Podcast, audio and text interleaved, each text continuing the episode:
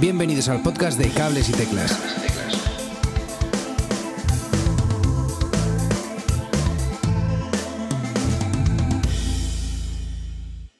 Muy buenas a todos, bienvenidos a un nuevo episodio de Cables y Teclas. Hoy tenemos el honor de tener con nosotros a The Low Flying Panic Atal. ¿Qué tal, chicos? ¿Cómo estáis? Hola, ¿qué tal? Muy bien, ¿y vosotros? ¿Qué tal? Gracias por tenernos aquí. Pues nada, no, un placer, un placer. Gracias a vosotros por, por venir. Tenemos también a Manu Marcos desde Brighton. ¿Cómo estás? Hola, muy buenas a todos. Qué guay, qué placer estar otra vez eh, por aquí. Bueno, eh, The Low Fly en Panic Attack eh, son Marta Brandariz y Javier Martín Balsa. Muchísimas, muchísimas gracias de verdad por venir. Eh, y es que vienen eh, presentando en los últimos meses eh, You Know Nothing About War, eh, que ha sido un álbum grabado con, con el gran Eddie's Dead eh, a los mandos de la, de la producción. Lo primero, enhorabuena por el disco. Eh, de verdad que, que el sonido que habéis conseguido es, es una auténtica pasada. Enhorabuena de verdad. ¿eh? Muchas gracias. Gracias, gracias. Y bueno, mi primera pregunta eh, es si nos queríais hablar un poquito de qué hay detrás de ese trabajo, si nos podéis contar un poquito más. ¿Qué vas tú, Marta o voy yo? Dale, dale, empieza. Sale, sal, sal. Bueno, es, es un disco que llevamos mucho tiempo mm, gestando. Eh, empezamos con, con Eddie's Dead para, para un tema por, por probar, porque realmente todo lo anterior lo habíamos producido nosotros. Y, y sacamos un tema que fue, si no me recuerdo mal, Tears in Glass, que ya tiene más de un año o algo así. El siguiente tema que sacamos creo que fue Still Don't Know My Name, que se, eh, lo produjimos nosotros y después ya llegó la pandemia. Entonces, como que todos los planes se, se paralizaron o por lo menos no, no los teníamos tan claros como, como estaban en nuestra cabeza.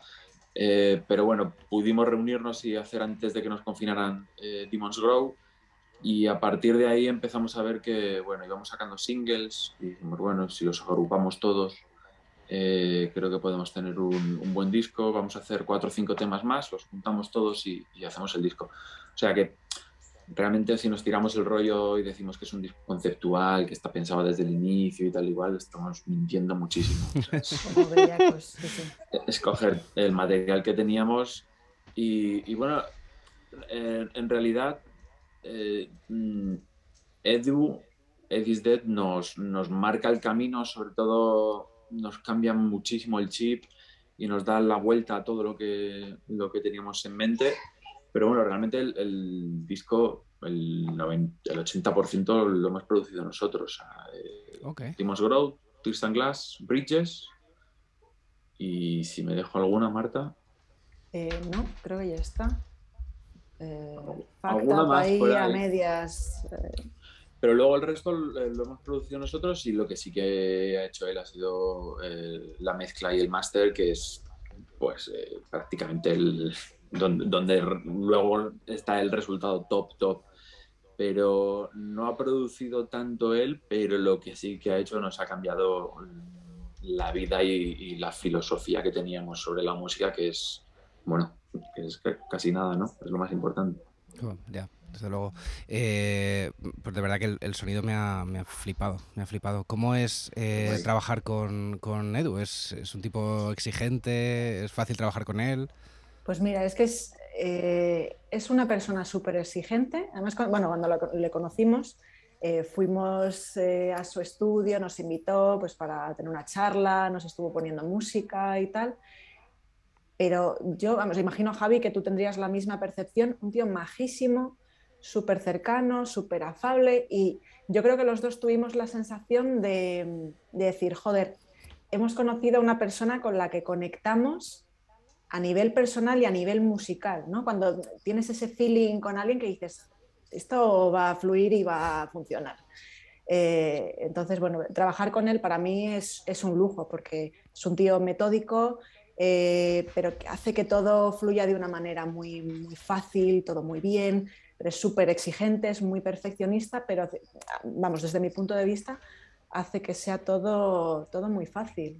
No sé, es, es, increíble. Sí, sí, sí, además es, justamente eso. Eh, por, por, la época en la que está, eh, hablamos con él, él venía de estar también pues, de, de, haber sacado su disco, uno, no sé si hacía un año, eh, el Your Last 48 Hours, venía de estar en la Resistencia, o sea, era como un tío nosotros antes de reunirnos con él sabíamos que, que estaba fuera un poco como de nuestra liga, porque nuestra liga en aquel momento estaba siendo, eh, no sé si cómo decirlo, el indie.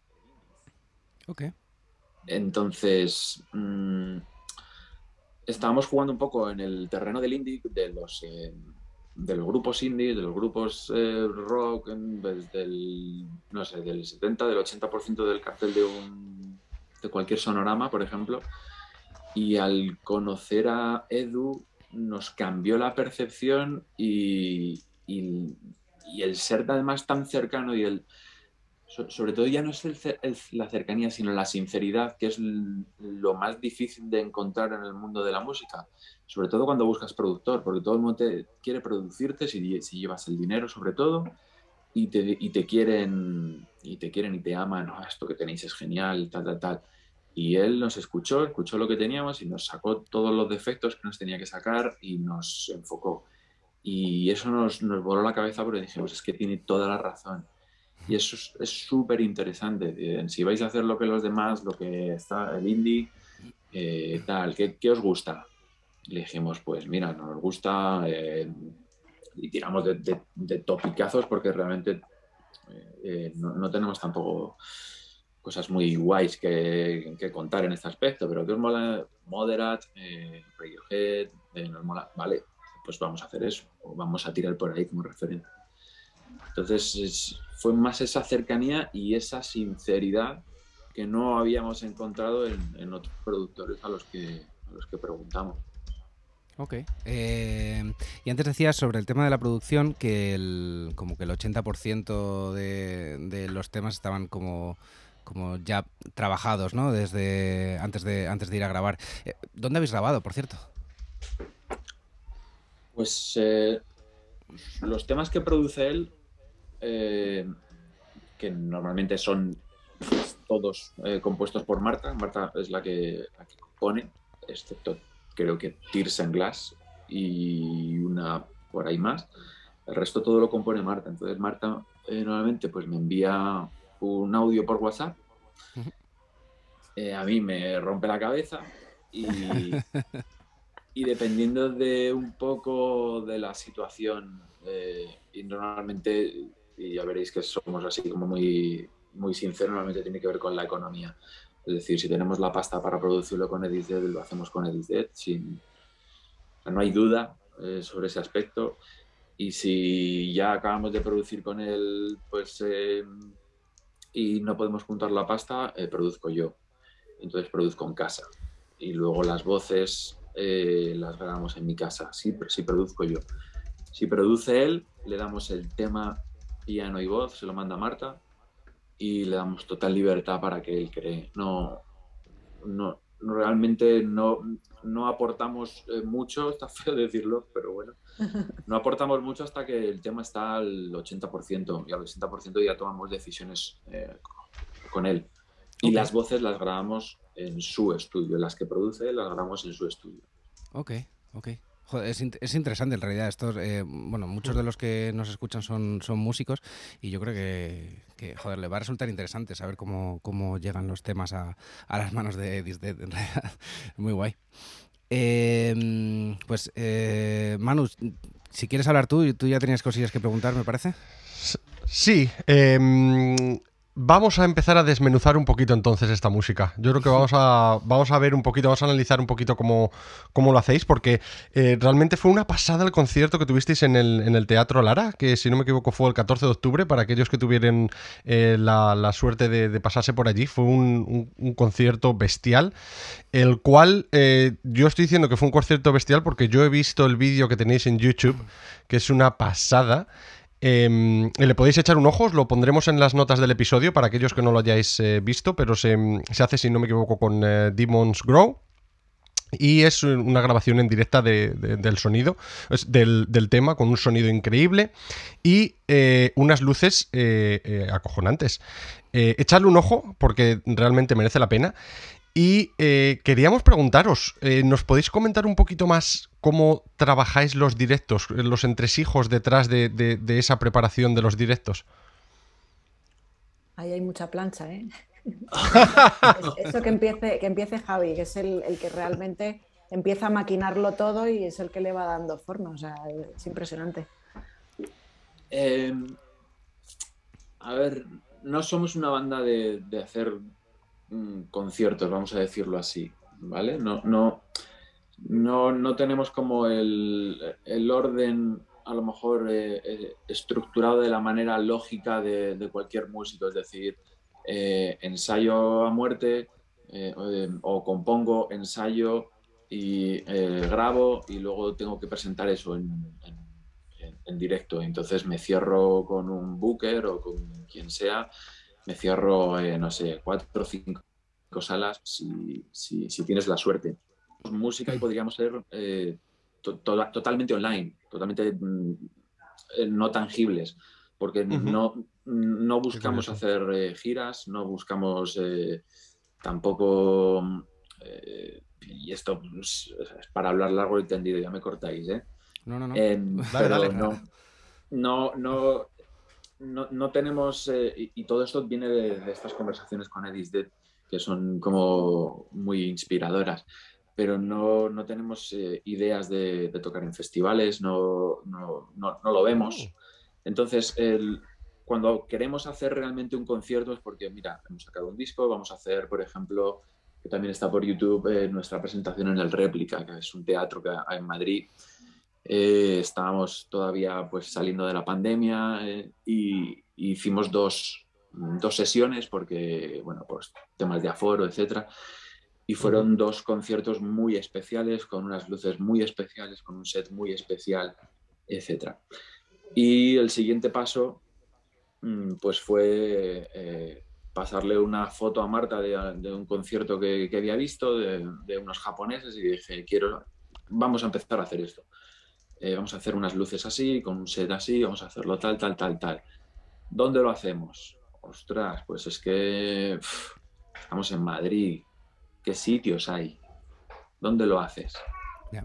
Que lo hago en el, con todos los respetos, de verdad. Eh, no, pero que lo hago en el, en el Siroco, que lo hago en el Café La Palma, que lo hago en el Costello, que me lo van a cerrar, que hago. No. Es que realmente nos. Sí, vale, son salas de conciertos, pero está mal llamado, son bares con un escenario. Entonces no, tienen, no tienen la estructura como para que puedan eh, eh, soportar la escenografía que yo llevo.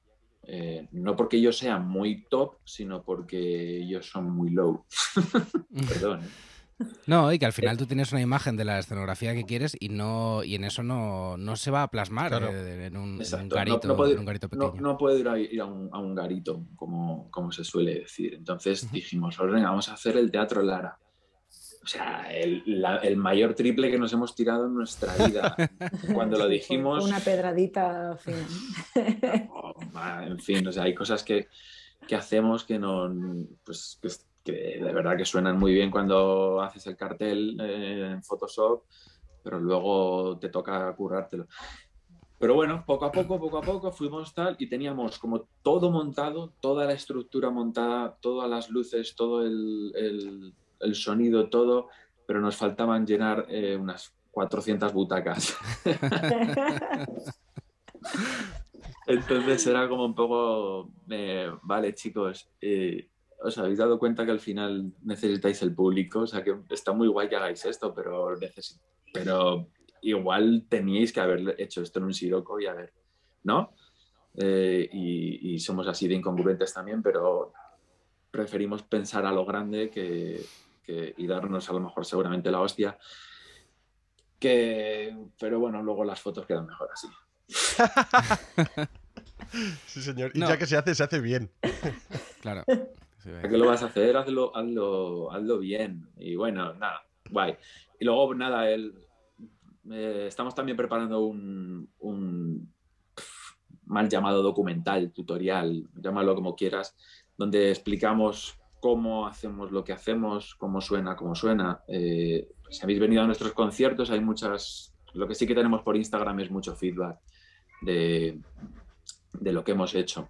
Y, y, sí que nos preguntan mucho por nuestro sonido y, por cómo hacemos las luces, porque van sincronizadas con la música, no son unas luces que tengamos a un técnico de luces detrás de la mesa de MX haciendo, moviendo fades, no. Va todo secuenciado con nuestra música y esa es la, la dificultad que, que no nos limitamos a hacer eh, solo sonidos, sino que, que nos encargamos de, de, de todo el, el show.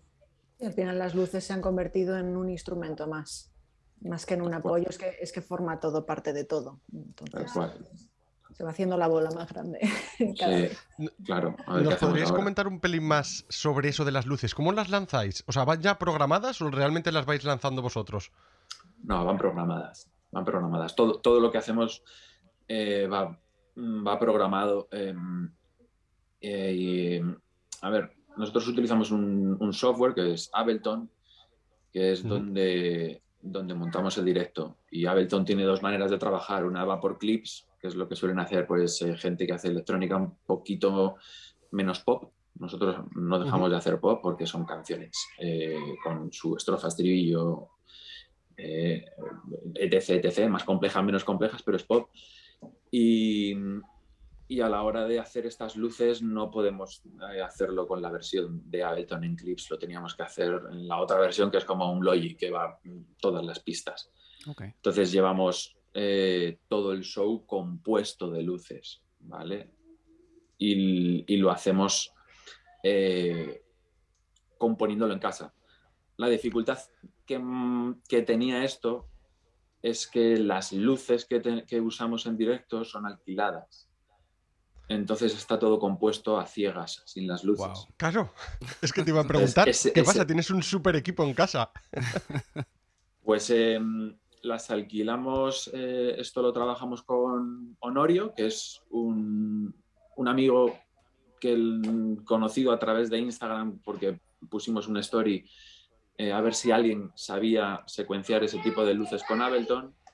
Y, apareció él levantando la mano diciendo, oye, yo puedo hacer esto desde Ciudad Real. Y entonces apareció. Y simplemente las alquilamos una mañana, fuimos a, mi casa, vimos que se podía hacer, eh, vi qué es lo que hacía y a partir de verlo, pues en casa las compuse a ciegas. Qué pasada. Sí. Qué pasada. ¿Y quedaron eh, más o menos como tú esperabas? Eh, joder, parece que estoy hablando sobre Marta. No, esta, esta, parte es, que tú tienes el mérito, ¿no? Pero sorprendentemente se acercaron mucho, mucho al concepto que tú tenías en mente. O sea, había que retocar cosas, pero ya por eh, dificultades un, poco técnicas, ¿no? De barridos o de velocidades y de historias así que había que repintar alguna cosa. Pero vamos, eh, o sea, ese trabajazo yo todavía no me lo creo a día de hoy. Sí, de hecho, para mí el show, el día 14 de octubre, eh, ya se lo digo a Marta mil veces, yo, a mí los conciertos me gusta mucho todo como la preproducción y la producción del, evento, pero cuando llego hago la prueba de sonido y veo que todo está, me iría a casa. Porque lo demás lo paso tan mal, son tantos nervios, tanto estrés, eh, tanta tecnología, tan, tanto que si se cae es como un castillo de naipes, si se cae estás, estás fuera. Entonces, eh, en la prueba de sonido en el Teatro Lara, el ver que, mm, o sea, me bajé, porque yo estaba en el escenario y creo que tú, Marta, estabas sentada en una de las butacas, bajé, le vi al play, vi lo que estaban haciendo las luces y, y como, yo qué sé, gol en el minuto 90, el final de me puse a gritar como, plan, ¡vamos! Porque fue un subidón ver eh, dos, tres meses de trabajo que habías hecho a ciegas y que, y que hubo que retocar, de verdad, dos clips MIDI, dos, cuatro notas. O sea, fue una locura, fue una locura de, como un subidón de, de, orgullo, de, de, ostras, que, lo hemos conseguido, hemos conseguido el show que queríamos. Hmm. Es muy especial, la verdad. Qué bueno. Y eh, te quería preguntar, eh, porque antes eh, te queremos preguntar sobre de dónde habéis sacado la inspiración para hacer este tipo de, shows, porque has comentado de que le mandaste a Marta, si no me equivoco, un, em, un grupo japonés. ¿Te acuerdas del nombre? Sí, sí, sí, sí. Em, estos em, no es realmente un grupo, ¿vale? Y, además no son ellos los que lo hicieron, pero bueno, eh, es un colectivo que se llama Nonotak y está compuesto por un japonés y una... Igual no lo sé. Él, es japonés eh, y ella es eh, eh, francesa, aunque creo que también es japonesa, o sea, pero vive en Francia. Y es un colectivo que se dedica a hacer, sobre todo, em, instalaciones lumínicas en, yo qué sé, pues, rollo Guggenheim, eh, en teatros, en tal, pero sin música, ¿vale? Lo único que a veces se juntan y hacen como una música electrónica muy... Mm, no sé, muy futurista, muy mola, pero son todo como con muchos glitches, muchos clips. Eh, a mí realmente me aburre un poco, pero las escenografías que montan son, son otro mundo. Y entonces el chico, el japonés, tiene otros proyectos por ahí. Eh, si bicheáis por Instagram, al final lo pilláis y, y, entre, y si hacéis scroll hacia abajo veréis nuestro, eh, donde nos inspiramos para hacer ese show, que es, no, es no, es un fusilamiento, pero es, es, pues es eso, es como escuchar em, una canción que se parece a otra y dices, ah, esto pues, viene de aquí. Bueno, pues nosotros nos inspiramos en eso, no notac. Vale, eh, lo buscaremos y lo, pondremos por las notas del episodio. Última pregunta, y creo que con esta eh, no sé si preguntar porque yo creo que ya lo habéis dicho, pero lo tengo que preguntar. A ver, ¿vosotros creéis que es tan importante la puesta en escena como la música? ¿Hay alguna que venga antes que la, que, la otra? O sea, eh, ¿vienen antes las luces? ¿Viene antes el sonido? ¿Cómo, ¿Cómo, lo veis? Yo creo que va un poco todo en paralelo, eh, pero bueno, sí que diría que en nuestro caso vernos a nosotros actuar no tiene mucho interés. O sea, quiero decir, al final eh, pues nosotros estamos haciendo una performance, o sea, no, somos nosotros los importantes, ¿no? Es, importante lo que ves y lo que oyes. Entonces, bueno, ahí, Javi, tú te puedes explayar más, pero, pero yo creo que van un poco, un poco en paralelo. Sí, yo siempre me puedo explayar más, ¿eh? em, a ver, eh, siempre lo hablamos Marta y yo porque, porque ya llevamos tiempo en esto y hemos dado muchos conciertos, pero pero sí que los hemos dado. Y, bueno, una de las cosas que siempre mm, te comentan es que, como este, un, comentario que además poco tiene que ver con la música, pero como, joder, os podéis mover más, ¿no? es que parecéis, eh, ahí con, los... Pues, normalmente estamos así, como tocando con los pelos y, y estamos simplemente haciendo nuestro trabajo. Estamos tocando y cantando. Entonces, a eso, a eso se, refiere, se refiere Marta con que no tiene mucho interés en vernos porque no somos muy activos. Yo al final sí que tengo más cacharrería y voy más de un lado a otro. Marta está más sujeta a un, a un, a un teclado y, y, está cantando prácticamente todo el show. Yo canto creo que dos, dos tres canciones nomás. Entonces, mm, ver eso en directo en 2021, si no le aportas algo extra, es como, ¿cómo se llama la peli esta? The Dirt, la de, Motley Crue, que está en Netflix. Pues es eh, el grupo este de, pues de rock o de glam rock cuando empezaron eh, en el cual en los 70 pues eh, alquilaban pirotecnia y, decían, no, no, hay que hacer esto para llamar la atención. Pues es un poco como ese pensamiento llevado a 2021 y ya, ya nuestra música electrónica, es decir, vamos a hacerlo grande, vamos a hacer una de máximos, a ver hasta dónde podemos llegar, vemos si tecnológicamente se puede hacer y a partir de ahí vamos llevándolo a tierra. ¿Qué va antes? Obviamente antes va la música. No, nos enfrentaríamos a, hacer las luces sin, la música, pero, pero en fin, eh, ahora se ha convertido en, que ya que tenemos la música, a ver qué hacemos, a ver eh, si vamos primero, bueno, de hecho el siguiente que estamos pensando ya es eh, ¿qué, qué, extra añadimos para la próxima vez que nos vean en directo, porque no vamos a hacer ya más lo mismo. Eso que hicimos en el Lara no lo vamos a repetir. Eh, sobre el movimiento en el escenario, eh, o sea, es que al final estás atado a, los cacharros que tienes encima de, vamos, delante tuya, encima del escenario y, ya está. Pues te lo digo por experiencia que, yo toco esto, estoy aquí atrás y esto no te lo puedes llevar a ningún lado. Y, es lo que el show que pueden dar dos teclistas al fin y al cabo es el que es. Sí, Y, que va con nuestra personalidad también. Somos los dos muy. También. De, de verdad, o sea igual nos, ves aquí como muy jiji, jaja, pero joder, luego súbete a un escenario y ponte ahí. Es que el jiji, jaja se convierte en voy a hacer lo mío y voy a ir a asegurar y a hacer mi música. Y nos convertimos un poco en dos nerds eh, metidos en nuestro mundo y, y, lo tenemos muy claro. El que quiera em, empatizar con nosotros y el que quiera meterse en nuestro mundo, eh, bienvenidos. Y el que quiera algo más, es que igual no somos su grupo. Es que igual se tiene que ir eh, a ver a otro grupo que lleve bailarines o lo que sea. Pues sí. Y Marta, esta pregunta si quieres te la hago a ti. Eh, ¿Cuál dirías que es la inspiración eh, a nivel musical? quiero decir, ¿qué grupos os han llevado a ser The Low Fly en Panic Attack? Pues esto sí que es difícil porque venimos los dos de un como de un background muy distinto cada uno, ¿no? con referencias muy, muy diferentes, que creo que eso precisamente es lo que hace que, el resultado haya sido este, porque tenemos como estilos diferentes, pero puntos en común y bueno, pues sale algo ecléctico, como creo yo, con personalidad, o nosotros por lo menos tenemos la sensación de que es algo distinto, ¿no? O que no hemos escuchado y tal.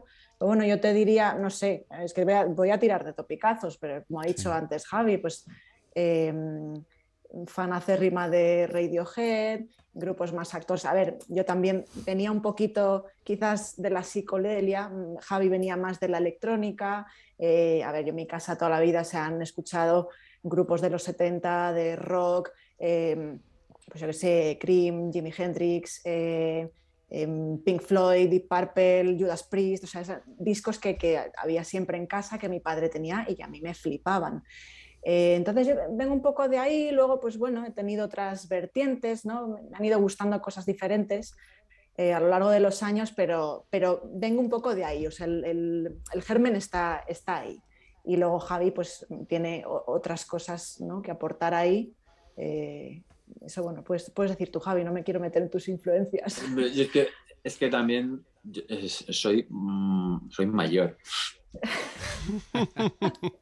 Entonces, bueno, yo, mm, pues mira, con 12 años vi a Depeche Mode en directo por primera vez y, me voló la cabeza con el Devotional Tour, con el disco Songs of Faith and Devotion. Entonces, eh, eso me rompió la cabeza y me, y, me ató a, también a, una imagen oscura, una imagen de... Eh, y a partir de ahí empecé a, a, rebuscar o a tirar del hilo de, cosas que eran de aquella época como muy, muy fáciles. De, o sea, pues detrás de Pet Mode siempre venía The Cure, eh, al lado de Pet Mode siempre estaban eh, U2, eh, y entonces eran como cosas paralelas. te hablo de los 90, 91, 92, 93.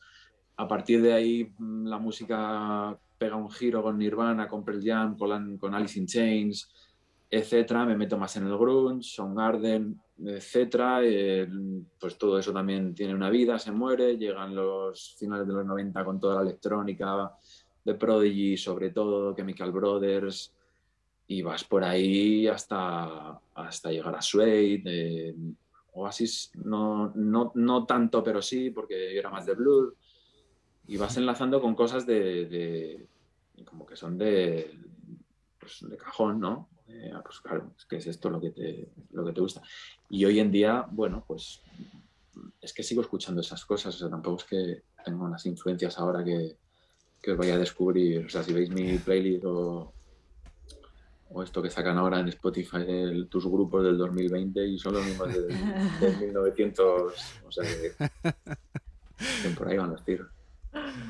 Bueno, eh, también nos hemos podido ver eh, y escuchar en una sesión eh, llamada Live from Nadir Studio, donde podemos disfrutar de, una sesión en directo de, cuatro temas con una estética súper cuidada y un sonido, como no, bestial.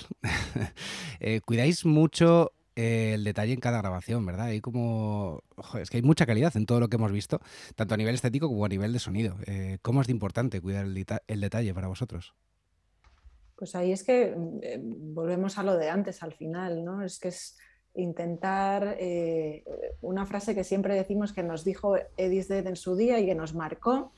Eh, no me acuerdo exactamente cómo fue textualmente, pero vino a decir algo así como, no importa lo que hagas en cuanto a cantidad, ¿no? pero que lo que hagas o sea, te haga tener un expediente intachable.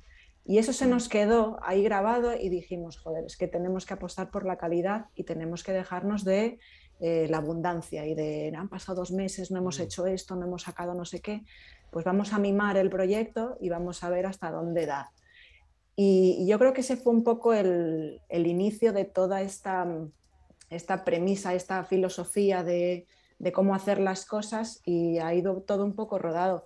Ese, ese vídeo del Nadir Studio fue la primera vez que, alquilamos los Astera, vimos el potencial que tenía y, bueno, pues eh, iba, va todo de la mano, fue todo de la mano, ¿no? Fue como el, primer documento audiovisual, yo creo, en el que dijimos, esto tenemos que hacer algo que marque la diferencia y que nos ponga en otro sitio. Y evidentemente después hemos ido haciendo cosas mejores eh, desde nuestro punto de vista con, lo que habíamos hecho justo anterior, ¿no? O sea, siempre el objetivo es subir un peldaño más, subir un poquito más.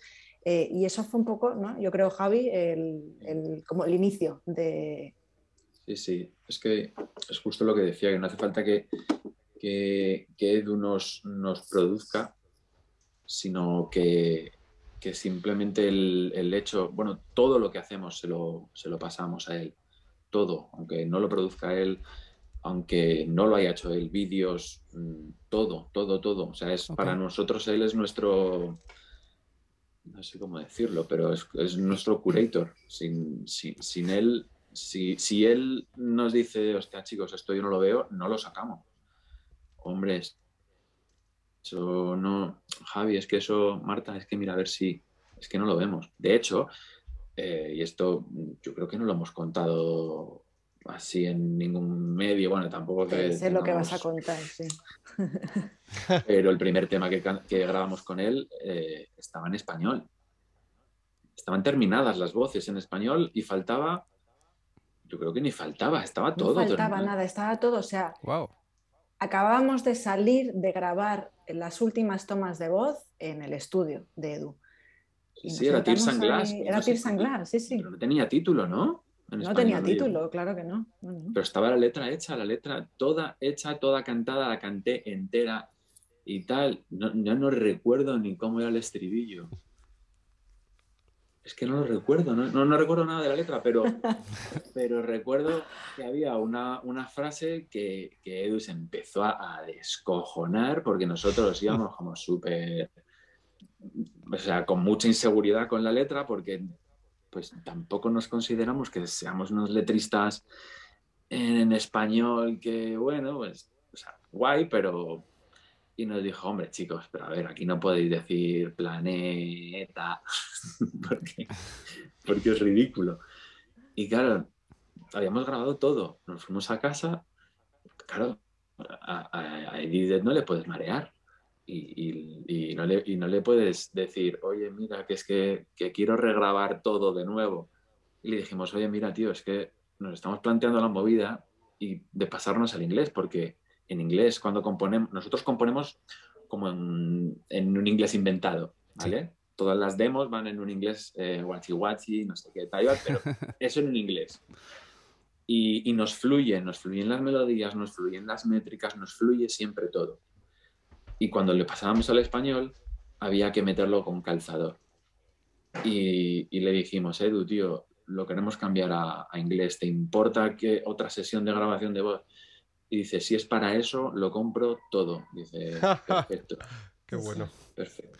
de hecho, de hecho, en el proceso de grabación de las voces, no sé si tú te acordarás, sí que él nos hizo algún comentario el tipo, oye, ¿no tenéis una versión de esto en inglés? Por ver, tal, bueno, por comparar, tal. Pues bueno, ahí ya él metió la, la semillita. Es que te mete la semillita y tú llegas a casa y dices, ¡ah! Entonces, sí, sí, bueno, lo que decías de. él, lo que nos dijo fue. Em, porque yo me, es que se me quedó grabado y te lo juro que es mi filosofía ante la vida ahora mismo. Eh, nos dijo que nuestro catálogo tenía que ser eh, intachable. O sea, que yo entre en, dice, yo tengo que entrar en vuestro perfil de Spotify, en vuestro perfil de YouTube, en vuestro Instagram, y tiene que ser todo tan top que no, em, que, no quede lugar a dudas, que no, que no haya una cosa que diga, la he sacado porque, porque estábamos en pandemia y tenemos que sacar un tema hablando de la pandemia. No, no, es que hay que hacer 25 lives. No, ¿por qué? Vale, vamos a hacer un live, pero lo vamos a grabar bien, lo vamos a grabarlo en 4K. Venga, vamos a alquilar eh, un estudio, nos fuimos a Nadir, vamos a alquilar un estudio, vamos a hacerlo bien. Eh, yo tenía en mente hacerlo con las luces, que son las barras de LEDs, los Astera, con los que tocamos en el Lara, digo, vamos a alquilarlos, vamos a hacer algo un poquito más. Eh, todo el mundo está haciendo lives, que de verdad que todos los respetos, bueno, no, ninguno de los respetos. Porque, no, porque estás denostando la música. Es decir, que, yo vaya a verte a través de la pantalla de un iPhone, mm. que te estás grabando a través de un iPhone, no es Twitch. En Twitch puedo meter una tarjeta de sonido. En un podcast puedo meter una tarjeta de sonido, puedo nivelar, puedo ecualizar, puedo comprimir, puedo editar. Pero en un, en un live de Instagram entras por el micro de tu, de tu dispositivo estás denostando la música. La música tiene que ser una experiencia. Es como grabar cine. Me, ok, Dogma, vale, Lars von Trier, perfecto, te lo compro. Muy bien, pero ya está. No hagas más Lars von Trier, porque no, no, no, no, podemos verlo. Nos mareamos. Entonces pues era un poco esa, esa, esa premisa de no, no, no, no. Si hacemos un live, lo hacemos bien. Lo hicimos bien, 14.000 views, que para nosotros es como una, locura, o 15.000, ya no sé cuántos lleva, y todo lo que sacamos, eh, vamos a grabar el fin de semana que viene otro live, eh, lo mismo que en el Lara, pero ya a lo grande, o sea, 50 minutos de, vídeo. Qué guay. todo el show, igual, que se ven los Astera, todo, y va en, y grabado en directo, grabado en directo el audio está hecho a tres pasadas. el vídeo, o sea, creo que ya todos podemos hablar de, la mentira de los vídeos, pero sí, el audio está grabado en directo de una de esas tres pasadas y claro que lo vamos a editar, pero es un directo, ¿vale? Hmm. Y, luego sacaremos el documental hablando de cómo hacemos el sonido, etcétera. O sea que todo lo. y, y, si queda mal, no lo vamos a sacar. Perdona, ¿y has mencionado, tenéis fecha para eso? ¿O más o menos? Mm, lo grabamos este fin de semana. Mm, a mí me gustaría hacerlo para, eh, para Navidades, pero tenemos que hablarlo. A ver, Marta. Le, decía si era mejor. la idea, pero, pero bueno, hay que, hay que darle una vueltilla. Sí, bueno, habrá, que montarlo, editarlo y tal, pero claro, claro. le preguntaba si era mejor sacarlo en Nochebuena o en Navidad. ¿Cuánta gente, si hay, si hay más gente predispuesta a verse un live antes de cenar en Nochebuena o al día siguiente que estás ahí como tirado en el sofá. Entonces, ya estamos en esas. Qué bueno. Y, sobre todo esto de, los live y, tal. Eh, bueno, comentarte primero que, lo que dices, me parece que tienes toda la razón, que, que esto, todo esto que hemos visto durante la pandemia, de directos en, en Instagram y tal, es como ir a un concierto y, y ver esto del concierto y con tapones en los oídos, es, solo se puede comparar a una experiencia así, porque desde luego en lo musical no, o sea, lo puedes hacer mejor o peor, eh, conectando equipos si quieres a tu teléfono o tal, pero la experiencia de un concierto desde luego que no es, es otra cosa. Claro. Y, y luego al hilo de esto, os quería preguntar que, claro, para un grupo como vosotros, eh, YouTube es el escaparate perfecto, ¿no? Ahora mismo. Más, que, más que Spotify, más que los directos, es YouTube, ¿no? Sí, un poco entre YouTube, Instagram, más o menos, eh, pues vas un poco sí, tampoco, lanzando material. Claro, tampoco Marta y yo somos muy de como de, redes sociales o de o, creadores de contenido. Influencers del año, desde luego no, vamos a No, claro, pero como, los tiros van hacia, hacia otras redes que, sí que premian mucho más el, no sé, como la interacción y el, momento. O sea, pues un Twitch, por ejemplo, creo que sería un sitio que deberíamos de explorar. Es decir, hacer un, un live de verdad en Twitch realizado, eh, multicámara, porque eso es que sí que lo puedes hacer. Y Twitch me parece que es el canal que deberíamos de explorar o que sería el siguiente paso. ¿Por qué? Porque creo que YouTube al final mm, somos, somos y seguiremos siendo una aguja en un pajar porque, porque somos demasiados grupos, demasiada gente creando contenido, demasiado, demasiado poco tiempo y, y, al final nosotros vamos a hacer un live de 45, de 50 minutos pero ¿cuánta gente va a verlo entero? Pues el, friki, que es el que queremos que venga a nuestro concierto luego, ¿no? Pero, pero, pero va todo tan, tan deprisa. En Instagram eh, es lo que, lo que hablábamos en otra entrevista que, hicimos con lo de sesiones Movistar, que, que, es muy fácil tener en un post 600 likes, pero luego quieres vender 400 entradas y no las vende. Entonces es, es como que, bueno, sí, el escaparate de YouTube es guay, pero pero llévatelo a tierra, ¿vale? Es como, vale, 15.000 views, perfecto, pero, pero, nos, pero mañana queremos tocar en el Café La Palma a 100 personas y nos cuesta, nos costaría, nos costaría y, te digo que, le costaría a muchos de los grupos que, o sea, no, no unos Vetusta Morla y tal, pero grupos de, de, un escalón o tres más abajo, yo creo que les, les cuesta, porque cuesta mucho.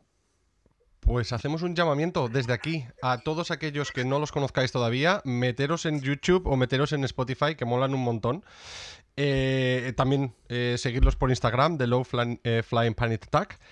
Y es una pena que nos vamos a tener que ir despidiendo, pero antes siempre nos gusta preguntar si podéis, por favor, aconsejarnos alguna banda ya sea emergente o alguna banda que últimamente eh, la estéis escuchando todo el día, algo que, queráis compartir con, nuestros oyentes?